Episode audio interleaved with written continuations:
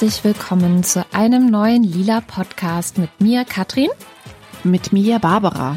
Und ab heute geht die ganze Sache wöchentlich weiter. Das ist ganz neu, auch für uns, muss man sagen. Also wir sind auch ein bisschen aufgeregt, aber wir freuen uns auch total dass wir jetzt jede Woche sozusagen euch in den Ohren liegen können mit unserem ähm, feministischen Geplauder, oder Barbara? Freust du dich? Absolut freue ich mich, denn es ist ähm, bei diesen lila Podcasts oft so, dass wir eine sehr lange Liste haben an Themen oder an Sachen, die uns auf dem Herzen liegen, über die wir reden wollen oder die wir irgendwie ja dann auf diese Art und Weise auch mit euch, die ihr uns zuhört, bereden wollen. Und da fällt echt jede Menge hinten runter. Bevor wir jetzt hier auf Aufnahme gedrückt haben, haben wir uns auch noch Themen hin und her geschickt und genannt. Ähm, könnten wir vielleicht darüber noch reden und vielleicht haben wir dafür auch noch Zeit. Ähm, und das ist natürlich mit einem wöchentlichen Rhythmus viel mehr möglich, dass wir über mehr reden und dass wir vielleicht auch hier und da auch mal aktueller und schneller reagieren können. Also ich freue mich sehr. Ich habe einen Stapel Bücher, die ich gerne im Lila Podcast bereden möchte. Ich habe einen Stapel Zettel mit Telefonnummern und Gesprächspartnerinnen und Gesprächspartnern, die ich gerne hier vorstellen möchte. Ich freue mich also sehr. Wir freuen uns auch sehr, dass ihr, die uns zuhört, nicht nur zuhört, sondern auch sehr enthusiastisch unterstützt. Also das klingelt in unserer lila Podcast-Kasse. Vielen Dank. Wie sagt man so schön, es gibt immer noch Luft nach oben, mhm. ähm, aber die gibt es ja irgendwie immer. Ähm, aber nach unten ähm, schaut es echt extrem super aus. Und wenn ihr uns auch noch unterstützen wollt bei unserer jetzt wöchentlichen Arbeit, dann schaut doch mal vorbei auf lila-podcast.de slash spenden. Dort gibt's die verschiedensten Möglichkeiten von Steady über Patreon oder auch einfach per Dauerauftrag auf unser Konto. Und genau, das hilft uns dann dabei, auch wirklich diesen kleinen Anstieg an Arbeit, den es ja nun doch irgendwie bedeutet, auch zu bewältigen. Ja. Das heißt jetzt sehr, sehr diplomatisch ausgedrückt. Dafür möchte ich dir wieder einmal auf die Schultern klopfen. Ja, wir haben eine jede Menge Themen schon wieder auf der auf dem äh, Zettel, ne? Also es ist irgendwie tatsächlich, wie du sagtest, es passiert sehr sehr viel und es sind auch einige aktuelle Themen dabei und vielleicht fange ich mal mit einem Thema an, ähm, das mich diese Woche beschäftigt hat oder vergangene Woche am Wochenende war es, um genau zu sein. Und zwar kam im Radio ein Bericht über die sogenannten Samstagsfrauen in der Türkei. Denn die Samstagsfrauen demonstrieren in Istanbul schon seit 1995. Das muss man sich nochmal auf der Zunge zergehen lassen. Also seit 23 Jahren immer samstags, das, oder nicht immer, aber fast immer samstags. Das sind Frauen, die auf die Straße gehen, weil sie größtenteils Söhne ähm, verloren haben. Und zwar gab es in der Türkei ja 1980 einen Militärputsch. Ab da war bis in die 90er Jahre hinein systematische Folter angesagt. Ähm, es gab politische Prozesse, die die Kritiker mundtot machen sollten. Und es gehörte eben auch zum türkischen Alltag mehr oder weniger, dass Leute verschwinden diese Frauen berichteten dann eben auch in diesem Radiobeitrag, dass irgendwann die Polizei kam, um ihre Söhne gefangen zu nehmen, so ganz erstmal ganz ordentlich und ganz normal, teilweise wirklich sehr junge Söhne, also so 18, 19 Jahre alt. Und dann sind diese Söhne eben von der Polizei geholt worden und es war dann oft das letzte Mal, dass die Frauen die gesehen haben. Also da gab es dann irgendwelche fadenscheinige Ausreden, auch manchmal von der Polizei, ja, bei einer Überführung ist er von der Brücke ins Wasser gesprungen und so und sie können da jetzt auch nichts machen, aber es sind eben hunderte Menschen auf diese Art und Weise verschwunden. Und deswegen ähm, demonstrieren diese Frauen auch zu Hunderten eigentlich jedes Wochenende ähm, gegen dieses Verschwinden, aber auch dagegen, dass eben überhaupt nicht versucht wird aufzuklären, was da passiert ist. Was ja das Hauptding eigentlich ist. Also eigentlich würde man ja erwarten, dass ähm, ein späteres politisches Regime in der Türkei vielleicht sagt, okay, hier sind Ungerechtigkeiten passiert. Ähm, wir müssen dieses Unrecht aufklären, müssen versuchen, unsere Geschichte aufzuarbeiten. Und diese Gewalt ist ein Teil dieser Geschichte und ähm, wir erhören jetzt vielleicht die Samstagsfrauen. Ich will wie so eine Zwischenüberschrift sein. Den Frauen sind die Söhne abhanden gekommen und es mhm. gibt keine offizielle Unterstützung beim Wiederaufinden dieser Söhne beziehungsweise beim Erklären, warum das passiert ist. Genau. Und ähm, das schon seit vielen, vielen Jahren. Und deswegen gehen die jeden Samstag auf die Straße. Ja. Und das, das ist, also ich habe es auch gelesen, ähm, habe äh, schon ähm, vor ein paar Wochen darüber gelesen, mhm. ähm, weil ja da gerade ähm, Verbote gegen diese Demonstrationen genau. ausgesprochen worden sind. Ähm, also es ist krass. Den Müttern sind die Söhne weggenommen worden. Es kümmert niemand sich darum, warum und ähm, es hilft auch niemand, die Söhne zurückzubringen. Ja, ich meine, von manchen wurde tatsächlich auch irgendwann die Leichname gefunden, aber von vielen eben auch nicht. Und trotzdem wissen die Frauen eben nicht, was passiert ist. Und das Krasse ist tatsächlich, weswegen mich das auch so beschäftigt, ähm, einerseits, dass sie so lange schon auf die Straße gehen, dass sie auch nie aufgehört haben mit diesem Protest, dass sie nie aufgegeben haben. Das finde ich einfach auch erstmal irre bewundernswert, ja, weil 700 Demonstrationen, ähm, ich glaube, wenn ich das wäre, ich weiß nicht, ob ich nicht inzwischen resigniert hätte. Und ich vermute, dass es ganz stark eben auch so diese typische Hannah Arendtsche Macht der vielen ist, die da hilft, dass die Frauen eben nicht aufgeben und dass sie nicht resignieren, sondern dass sie sich gegenseitig bestärken, dass sie sich gegenseitig Kraft und Mut geben, da weiterzumachen. Das ist das eine. Und das andere ist, dass man jetzt eben sieht, dass unter Erdogan, der ja immer mehr in den vergangenen Jahren ähm, zu einem Autokraten geworden ist, der die Opposition unterdrückt, der Leute in Gefängnisse steckt mit sehr fadenscheinigen Begründungen, das seien Terroristen oder sowas.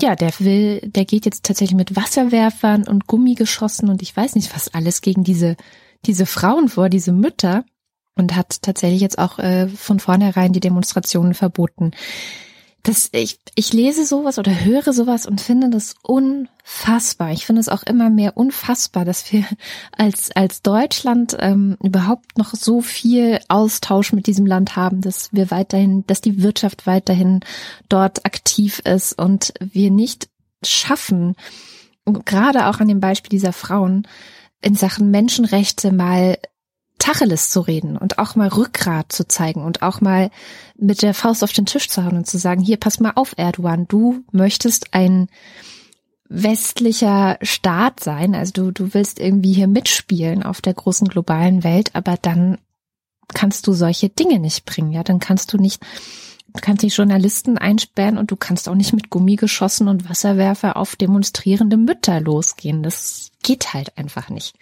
ich fände es vor allem auch richtig schlimm, wenn jetzt nach 23 Jahren, die diese Frauen immer wieder demonstriert haben, dem ein Ende gesetzt werden würde. Das fände ich richtig, richtig bitter auch. Ja. Hm. Also, also ich habe, ich habe, weiß gar nicht, wo ich gelesen habe, viele von denen, die regelmäßig am Samstag zum Demonstrieren gegangen sind, haben gesagt, sie werden versuchen, das trotz des Verbots mhm. ähm, zu machen.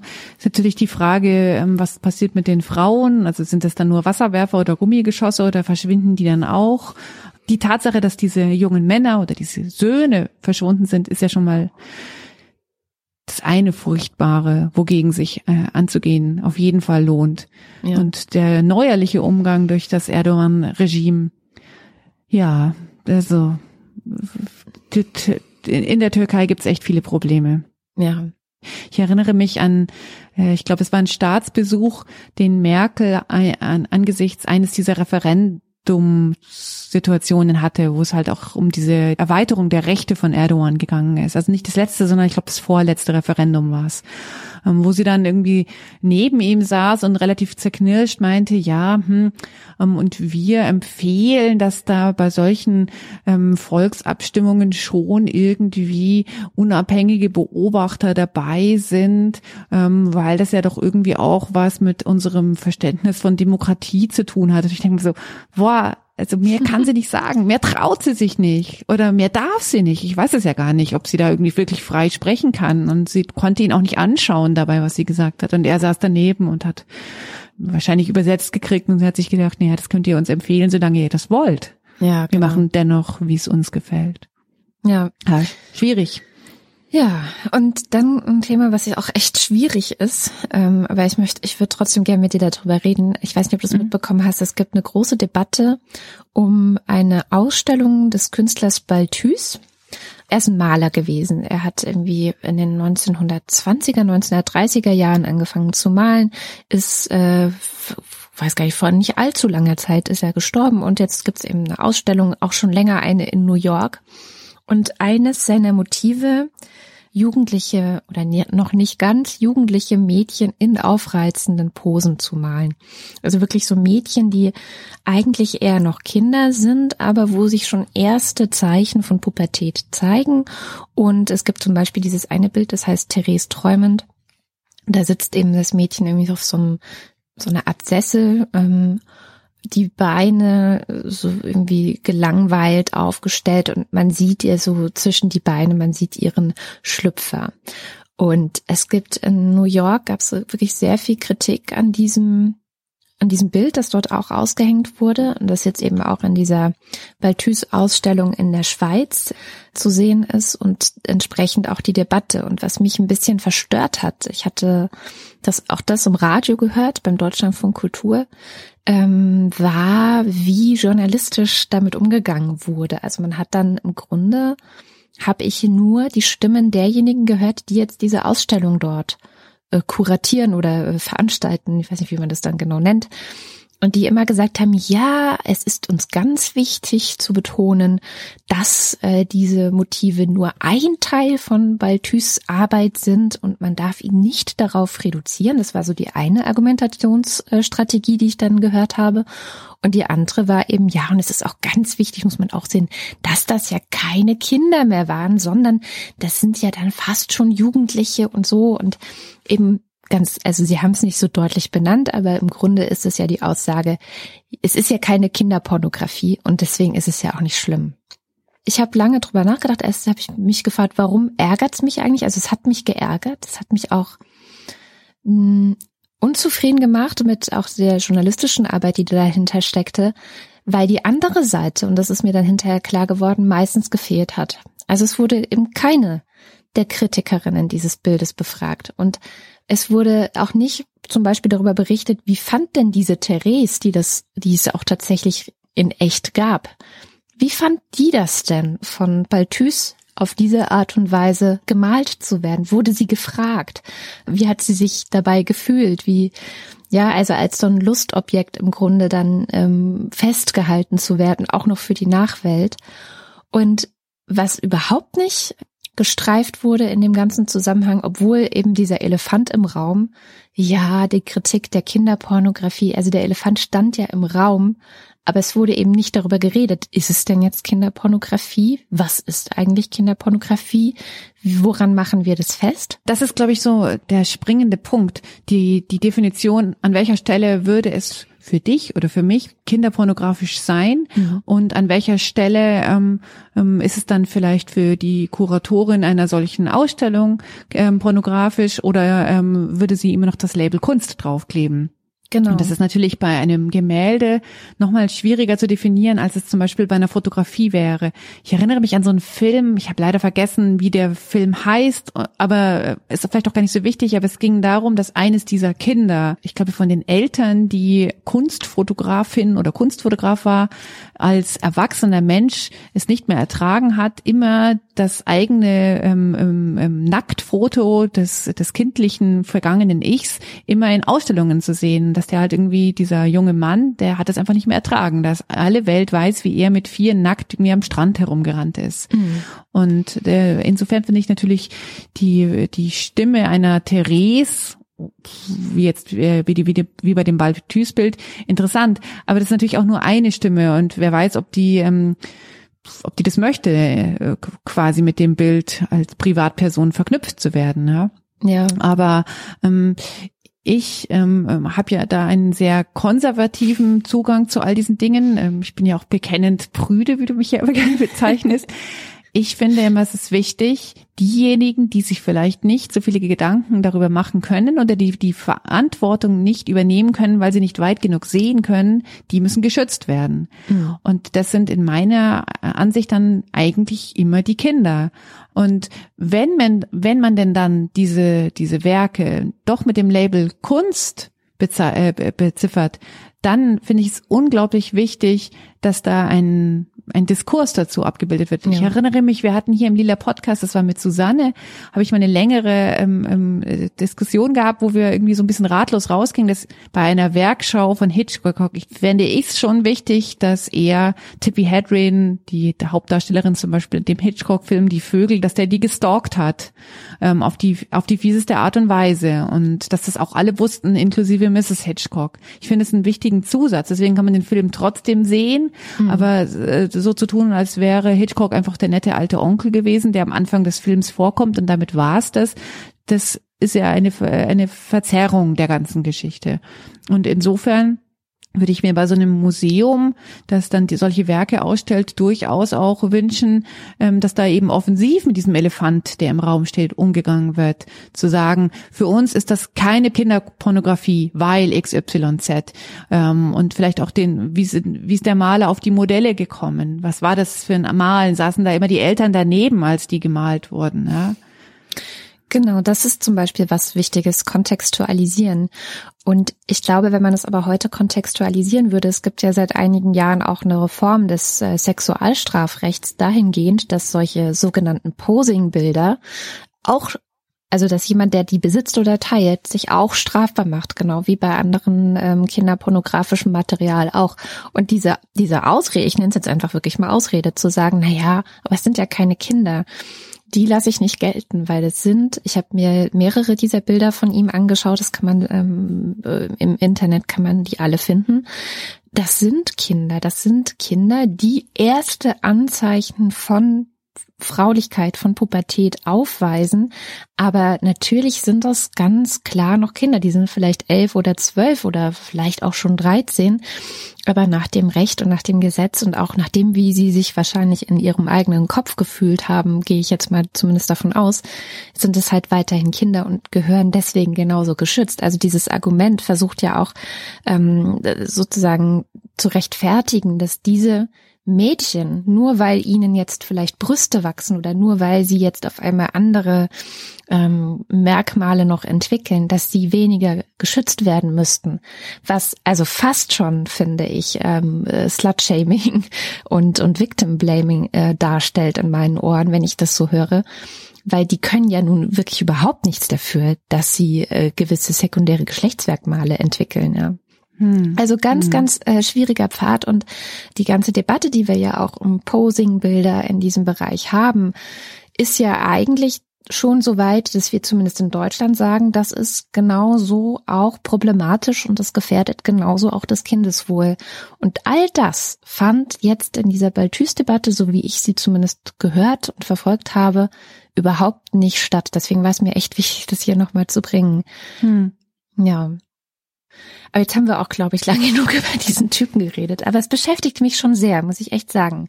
Du hast einen ganz, ganz langen Text gelesen über Gwyneth Paltrow und ihr Wellness Big Business Goop, was ja. ein G für Gwyneth ist, zwei O für etwas dazwischen und ein P für Paltrow. ja, ich, äh, sie hat wohl bei irgendeinem Internetguru mal gehört, dass äh, Firmennamen mit zwei O besonders ähm, gerne oder besonders attraktiv für die Konsumenten sein. Also Google zum Beispiel oder so oder Doodle oder so. Und deswegen hat sie sich gedacht, klar, Gwyneth und Paltrow, also die zwei G und P war klar, ähm, dann mache ich jetzt halt einfach noch zwei O dazwischen, weil das ist gerade in. So. Aber ein Smart Move. Ihr Big ja. Business ist ähm, ähm, wahnsinnig erfolgreich. Ob das jetzt nur am Titel äh, oder am Namen liegt, das äh, natürlich nicht, aber es hat auf jeden Fall schon mal funktioniert. Auf jeden Fall. Was ich halt so interessant fand, also es ist wirklich ein Long Read, im, also wirklich ein Long Read. Es ist im Grunde eine lange Kurzgeschichte, an der man, ich weiß nicht, eine halbe Stunde oder so oder noch länger sitzt. Also es ist wirklich, ähm, deswegen, wir können das jetzt hier auch gar nicht ewig zusammenfassen, sonst reden wir auch eine halbe Stunde.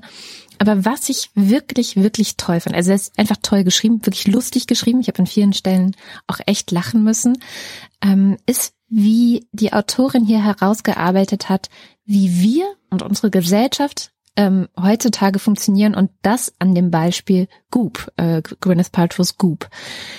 Ähm, die Geschichte hinter diesem Unternehmen ist nämlich, dass Gwyneth Paltrow irgendwann mal gedacht hat, dass sie ähm, egal wohin sie kommt, also um zu drehen oder so, äh, irgendwo in Europa, in irgendeiner Großstadt oder so, dass sie immer das Bedürfnis hat, Bedürfnis hat herauszufinden, wo gibt's jetzt das beste Essen, wo gibt's jetzt die schönsten Handtaschen, wo gibt's jetzt äh, das ähm, den besten Bikini-Wax, das ja, beste genau. Eis, den besten genau. Kaffee und das hat's in dem Text, wird das dann so ganz nett, ich habe den Text inzwischen auch gelesen, als sie Shakespeare in Love in London drehte, wollte genau. sie wissen, wo kriege ich hier echt einen guten Kaffee, als sie dieses, jenes, äh, solches dort drehte, wollte sie wissen, wo gibt's denn hier das. Das heißt, die wollte immer das, den besten Insider-Tipp haben und den hat sie sich dann notiert. Genau. Und das war letztendlich auch dieser Newsletter zuerst. Also immer die besten Insider-Tipps zu geben.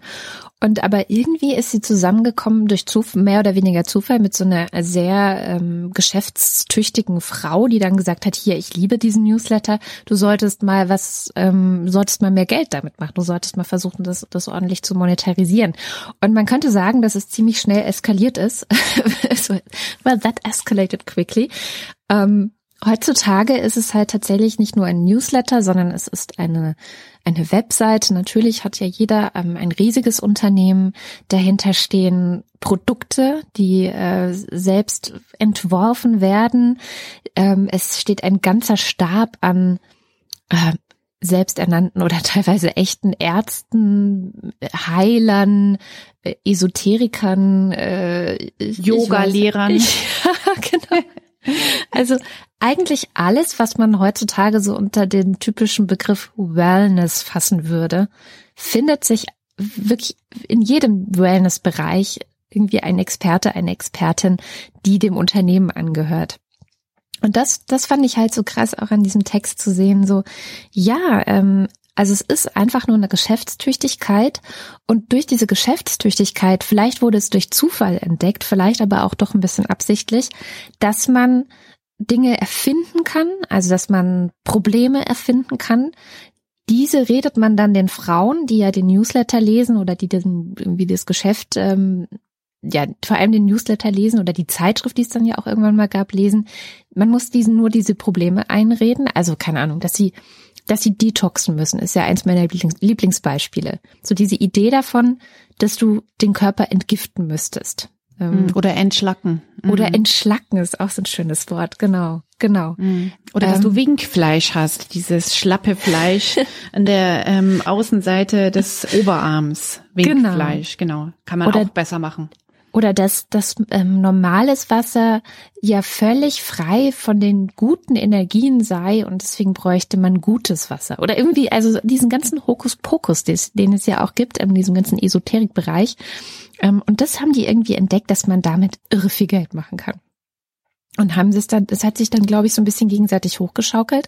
Es steht auch sehr schön drin, wie man sozusagen in diesem Newsletter zuerst so einen Experten in Anführungszeichen darüber hat elaborieren lassen, ähm, wie irgendwie, keine Ahnung, ähm, bestimmte Energien verloren gehen, weil man zu viel in der Sonne ist oder so. Ich, ich denke mir das gerade aus, aber es ist auch egal, weil das ist ja auch alles ausgedacht. Und dann ist dann halt als nächstes im nächsten Newsletter wird sozusagen das Gegengift gegen diese schreckliche, diesen schrecklichen Verlust angeboten und das ist dann vielleicht eine Vitamin D-Tablette oder ähm, ein Tonikum oder ich weiß nicht was. Also ähm, genau und und sehr schön war dann, dass sie irgendwann an diese Condé Nast äh, drangekommen sind. Das ist ja so ein Zeitschriftenverlag im Grunde. Äh, ich glaube, die deutsche Wired ist auch ähm, bei Condé Nast und einige andere auch noch. Und es gab eine Ausgabe von äh, vom Goop Magazin, wo dann diese Heiler und Expertinnen und Experten zu Wort kamen und gleichzeitig aber eben auch die Produkte von Goop angeboten wurden. Ein, ein Rollquarzstein, den du über dein Gesicht rollen kannst, damit deine Haut äh, energetisiert wird oder so. Oder was was noch Rosenquarz Eier, die man sich in die Muschi stecken soll, damit dort auch irgendwas energetisch, damit man keinen Gebärmutterhalskrebs kriegt oder so. Also das sind nur so einige dieser Dinge, die da angeboten wurden. Und Condé Nast hat gesagt so, nee, äh, das entspricht nicht unseren Standards, was ihr hier macht. Ihr macht kein Fact-Checking, ihr ähm, versucht im Grunde nicht nur ein Magazin zu sein, das informiert, sondern ihr seid vielmehr ein Katalog, wo Sachen feilgeboten werden und, und, und, und, und, das passt uns alles so nicht. Und hat die dann rausgeschmissen. Ja, ähm, die Geschichte ging dann auch noch weiter. Also inzwischen gibt's sogar einen firmeneigenen Fact-Checker. Inzwischen hat ähm, die, die Firma rund um Gwyneth Paltrow herum eben tatsächlich auch versucht, diese Sachen aufzufangen, um eben ein besseres Image zu kriegen. Aber was mich gewundert hat, weil ich glaube, so ein bisschen eine Quintessenz des Artikels war für mich, dass die schlechte Publicity, die es logischerweise auch dann gab. Also es gab irgendwie eine Bloggerin, die über 30 Blogartikel darüber geschrieben hat, was für ein Bullshit dort bei Goop verkauft wird und wie Frauen da im Grunde verarscht und ausgenommen werden. Ähm, aber jeder einzelne dieser Blogartikel hat dazu geführt, dass noch mehr Leute Gwyneth Paltrow's Scheiß gekauft haben, dass noch mehr Leute auf ihrer Webseite gelandet sind. Also so dieses äh, dieses Prinzip, wenn du viel Kritik bekommst. Auch äh, Jezebel zum Beispiel, diese große amerikanische Frauenseite, hat, hat sehr viel kritisiert. Dann ist das gut. Das ist gut fürs Unternehmen, wenn alle dich hassen. So. Hm. Das war eigentlich ja, die halt Quintessenz des Artikels. Genau, weil du halt Aufmerksamkeit äh, generierst. Was ja. ich noch äh, aus dem Artikel herausgelesen habe, die Frage, warum wird Gwyneth Paltrow von so vielen Leuten gehasst? Mhm. Ich glaube, ähm, das ist so ein ähnliches Phänomen wie das, was wir in Deutschland mit der Schauspielerin Katja Riemann eine Zeit lang hatten, ähm, die ja auch ganz viele dann scheiße fanden, als sie sehr oft in Filmen zu sehen waren und vor allem deswegen fanden die Leute sie scheiße, weil sie so präsent war. Und das ähm, passiert mit Gwyneth Paltrow auch auf vielen Ebenen, also weil sie halt so schön ist und irgendwie so makellos und weil sie aber auch so einen Anspruch hat, immer das Beste haben zu wollen. Also die Tipps, die, die dann da ähm, über Goop verkündet werden, die sind zum Teil auch sehr kostspielig. Natürlich. Ähm, weil sie aber auch sagt, die Produkte, die wir da gut finden, die, die sind halt einfach auch nicht billig. Ja? Es geht gar nicht, die billig zu machen und so. Das heißt, es ist schon sehr elitär. Ähm, und ich finde nicht, dass Gwyneth Paltrow sehr sympathisch erscheint, wenn man diesen Artikel liest. Mhm. aber ich konnte es nicht so genau sagen, wie ich sie jetzt wie ich sie jetzt wahrnehme. Also ich fand sie als Schauspielerin, mochte ich sie bis zu dem Zeitpunkt, an dem ich ihre echte Stimme gehört habe, nie.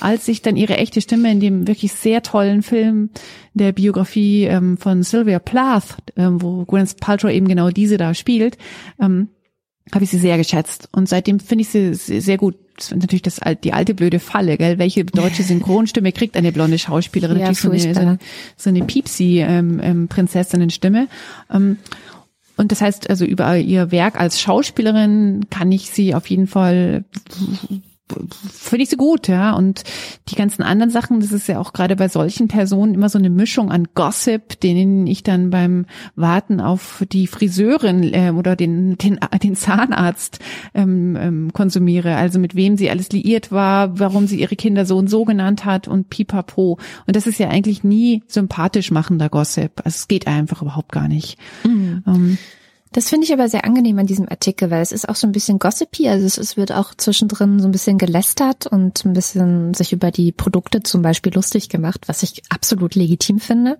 Aber es wird sich eben über die Produkte lustig gemacht oder über den Quatsch, der da erzählt wird. Ähm, nicht so sehr über Gwyneth Paltrow selber. Also die, mhm. die Autorin war ja auch bei ihr zu Hause, ähm, hat da mit denen Abend gegessen und so. Und da hat sie sehr sehr normal berichtet. Also vielleicht sogar könnte man sagen, wie über eine gute Freundin. Ähm, gar nicht, gar nicht herablassen, gar nicht gehässig. Und das finde ich ist auch wichtig, dass man da unterscheidet und sagt, okay, ich muss ja jetzt nicht gleich irgendwie persönlich unter die Gürtellinie schießen, nur weil ein Unternehmen, ähm, das da dahinter steht, äh, absoluten Quatsch verkauft. Mm.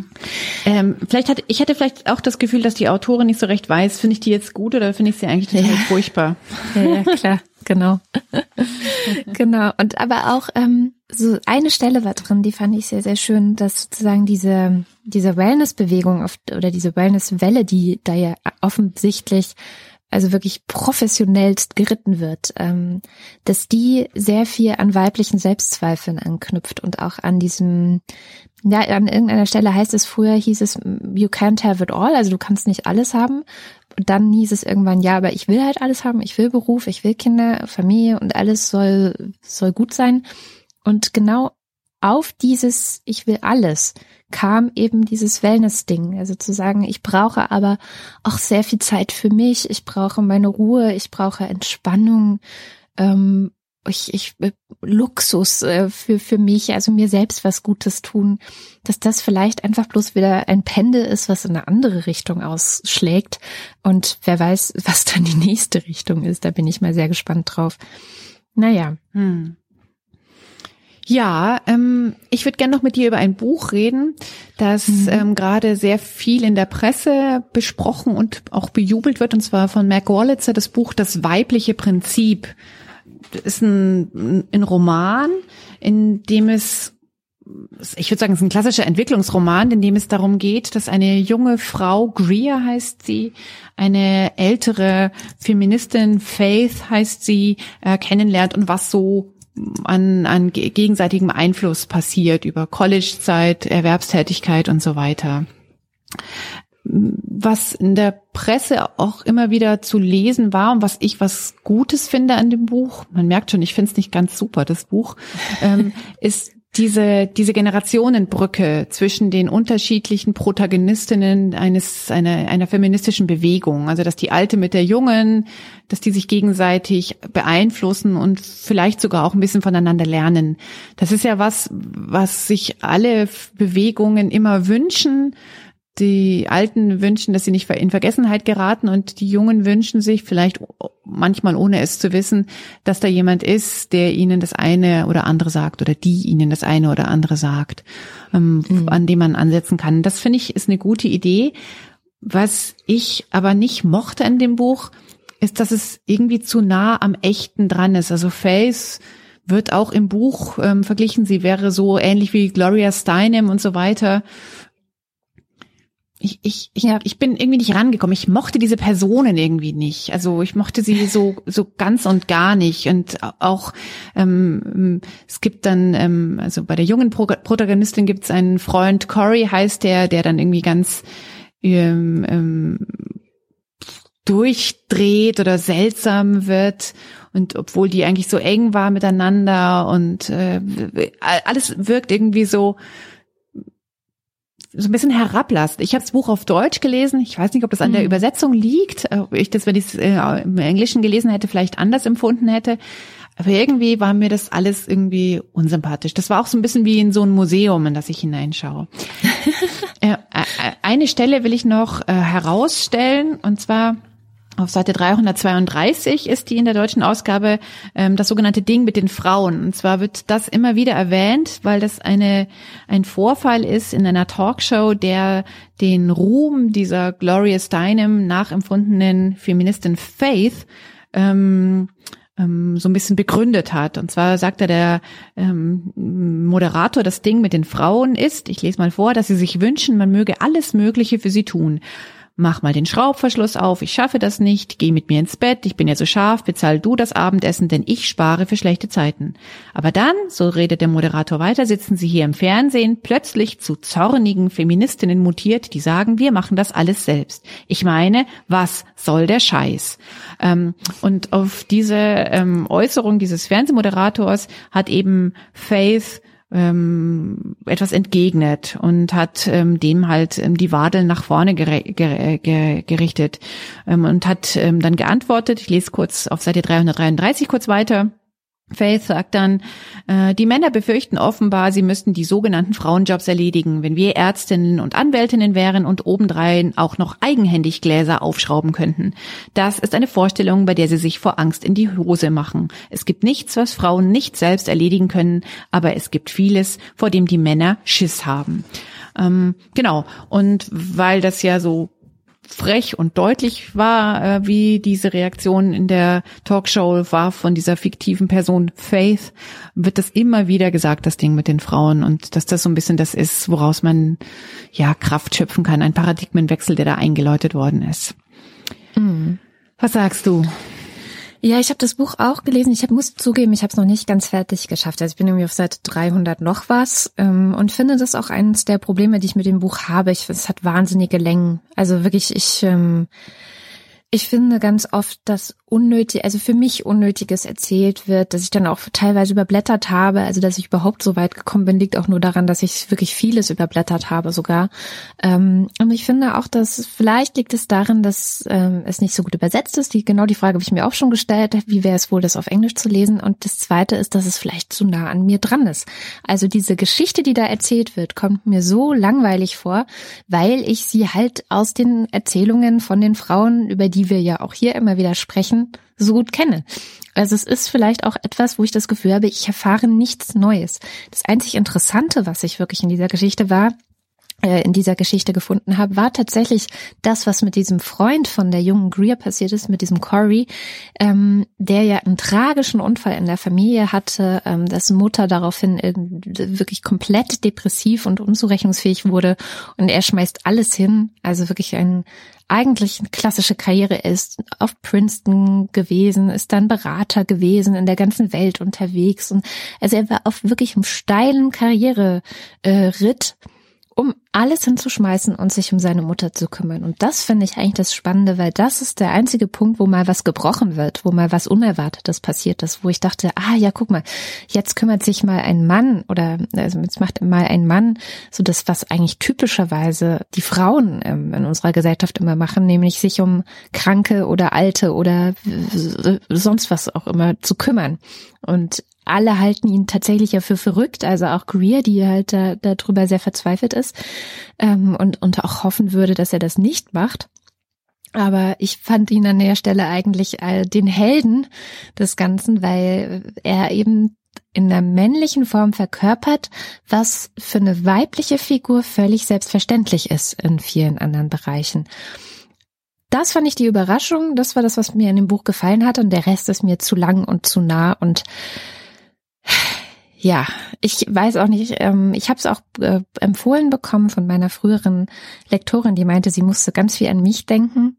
Vielleicht, wirklich, vielleicht ist es einfach viel zu nah an meinen, meiner eigenen Arbeit, meiner eigenen Geschichte, hm. so dass es mich einfach nicht überrascht. Hm. Es ist nichts Neues da drin für mich. Und ich weiß deswegen auch nicht, ob ich es unseren lila Podcast-Hörerinnen und Hörern empfehlen kann. Hm. Ich kann mir vorstellen, dass für viele da drin ähm, nichts Neues ist. Viele die eben sowieso feministisch unterwegs sind. Mhm. Vielleicht wäre es was für meine Mutter oder für, äh, nee, die hört auch schon sehr lange Lila Podcast, für dieses auch nichts.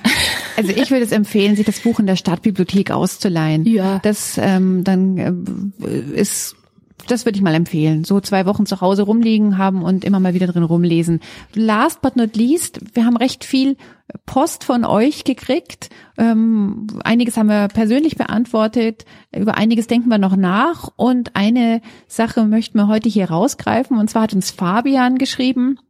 Der sitzt eigentlich gerade an einer Hausarbeit über Geschlechter, Stereotype und Sprache aber ist irgendwie so ein bisschen überfordert mit dem Thema. Ähm, Gibt es einen Hashtag auf, auf Twitter, Manner Trash. Und ähm, das große Fragezeichen, was sich ihm ähm, stellt, ist, dass Männer einfach keine Feministen sein können. Und er bittet uns darüber ähm, nachzudenken. Und ähm, das haben wir gemacht. Ähm, und ich ähm, muss dann insofern ein bisschen schmunzeln, ähm, weil ähm, ich glaube, ich das letzte Mal schon gesagt habe, Menschen wollen gerne in einfachen Strukturen denken und wollen gerne mhm. es sich einfach machen. Und deswegen gibt es mit Sicherheit sehr viele die Menschen, die sagen, hey, ein Mann kann gar kein Feminist sein, das ist so ein Frauending. Ähm, und dann hat man wieder was aufgeräumt und wieder was äh, in einer Schublade verstaut und muss vielleicht an einer Stelle weniger nachdenken. Ich glaube das nicht. Mhm. Ich glaube natürlich, dass Menschen, egal welchen Geschlechts, ähm, sich dafür einsetzen können, dass Frauen und Männer dieselben Rechte haben. Ähm, natürlich. Und Feminismus ist keinesfalls äh, nur Frauen ähm, vorbehalten. Die Frage ist natürlich immer nur, was mache ich, wenn ich mich feministisch betätige oder feministischen Aktivismus betreibe? Und da merkt man halt dann einfach immer, dass die einen mehr dieses Thema haben und die anderen mehr dieses Thema haben. Also wahrscheinlich wäre es ähm, überraschend, einen Mann zu sehen, der ähm, äh, mit einer äh, Pappmaché-Vulva auf einem Women's March herumläuft. Wäre wahrscheinlich befremdlich zu sehen. Aber ich will äh, trotzdem sagen, Aber warum nicht? Ja, wir können alle immer dazu lernen. Ja, man muss dann vielleicht ein bisschen ähm, ähm, in einen Dialog gehen und herausfinden, warum. Ja, und wieso das jetzt? Ja, aber ähm, eine andere Schublade, die viele ja gerne aufmachen, ist, ähm, alle Männer sind potenzielle Vergewaltiger. Ähm, mhm. Das ist auch wieder so eine Schublade, die ich falsch finde. Nein, nicht alle Männer sind potenzielle Vergewaltiger. Es gibt Männer, die potenzielle Vergewaltiger sind und es gibt auch Männer, die Vergewaltiger sind. Aber ähm, sind nicht alle. Und ähm, ich kenne das vor allem aus so ähm, Frauenrunden, zum Beispiel so Literaturrunden, wo in kleiner Runde über, weiß ich nicht, Bücher wie ähm, Verena Stephans Häutungen oder so gesprochen wird, wo es dann ganz schnell geht, dass diese Schubladen geöffnet werden. Ja, alle Männer sind so. Und ich sitze dann oft da und denke mir, nee, stimmt nicht. Also zum Beispiel der Mann, mit dem ich verheiratet bin, ist nicht so. Oder mein Bruder ist nicht so. Ja, und inzwischen habe ich auch dazu gelernt, das dann zu sagen. Ich möchte diese Schubladen denken nicht, weil es mir gar nichts hilft und weil es die Welt nicht besser und nicht einfacher macht sondern es macht ähm, die Welt ähm, besser und komplizierter. Und ich glaube, das ist genau das, ähm, was meine Antwort ist. Die Position von Männern im Feminismus ist eine wichtige Position, aber es ist eine komplizierte Position. Das stimmt. Ich habe neulich mal wieder durch Zufall den Nils Pickert getroffen in Hamburg, ähm, mit dem wir ja auch schon mal ein Interview hatten, das wir vielleicht auch in den Shownotes einfach mal verlinken können, der ja als der Dieter Bohlen des Feminismus gilt. Also von äh, allein da sollte ja schon klar sein, wir, wir ähm, wir sehen es eigentlich als recht selbstverständlich an, dass es auch Männer gibt, die an unserer Seite kämpfen. Und ich kenne einfach auch so viele tolle Männer, die an unserer Seite kämpfen. Ähm, dieses Hashtag hat mich auch extrem irritiert, muss ich sagen. Du bist ja nicht auf Twitter, nee. das heißt, du hast das ja wahrscheinlich alles gar nicht mitbekommen. Nee. Es war ein riesiger Shitstorm rund um eine Taz-Autorin, Sibyl Schick ist ihr Name, die ähm, das eben irgendwo hingeschrieben hatte. Ich weiß nicht mehr wo. Es war, glaube ich, nicht mehr auf Twitter. Das Man are Trash ähm, ist so ihre Haltung. Sie argumentiert das auch in dem großen strukturellen Zusammenhang und sagt ja, Männer unterdrücken halt Frauen in der Gesellschaft. Also alles sehr pauschal. Es sind eben genau diese Schubladen, von denen du gerade gesprochen hast.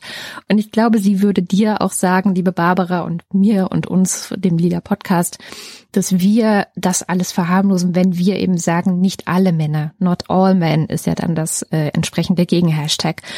Und es ist wirklich so ein typischer, so eine typische Sau, die durchs Twitterdorf getrieben wurde, meiner Meinung nach. Und von daher, ja, ich kann eigentlich Fabia nur empfehlen, solche Sachen, also wir sind ja mittlerweile ganz geübt darin, weil wie seit über zehn Jahren arbeiten wir zusammen und es gab, glaube ich, die unterschiedlichsten Wellen, wo irgendwelche komischen, kruden Theorien verbreitet wurden und ähm, wir uns ja immer wieder da ausgesetzt sahen, eine Haltung zu, zu haben.